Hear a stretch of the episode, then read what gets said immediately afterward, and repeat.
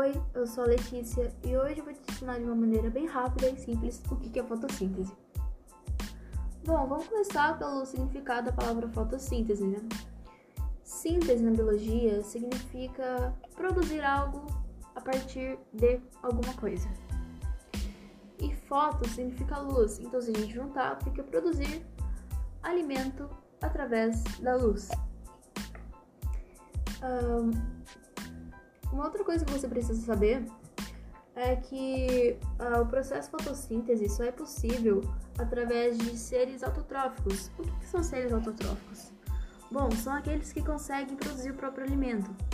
Então seriam algas, plantas, bactérias, etc. Aqui a gente vai usar a planta como exemplo. Esse processo, ele geralmente ele usa o gás carbônico e a água e a energia do sol também para fazer o alimento da planta. De um jeito mais certinho de falar, o, a planta ela precisa de um pigmento chamado de clorofila, porque ele ajuda, ele é responsável pela absorção né, da energia luminosa, a energia do sol, a luz, etc. E